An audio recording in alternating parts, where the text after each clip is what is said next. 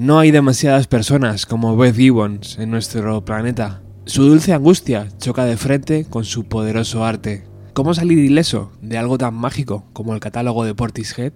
¿Cómo puedes asimilar el éxito masivo sin volverte completamente loco? ¿Cómo puedes sobrevivir a una vida que parece una larga e interminable gira? La respuesta es desapareciendo, ocultándote de todo y de todos, proyectando una imagen de persona huraña que no tiene ganas ni tiempo de conceder entrevistas.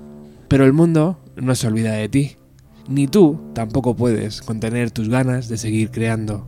Cada latido de tu corazón te empuja a utilizar ese don que muchos desean y que muy pocos tienen. Eso es lo que te ha llevado a regresar. ¿Cuándo? ¿Cómo? ¿Y dónde has querido? En 2014, Beth ofreció en Varsovia una interpretación de la mítica Sinfonía número 3 de Gorecki, acompañada por la Orquesta Sinfónica de la Radio Nacional de Polonia, dirigida por Krzysztof Penderecki. Hoy, 29 de marzo de 2019, sale a la luz esta obra de tres movimientos.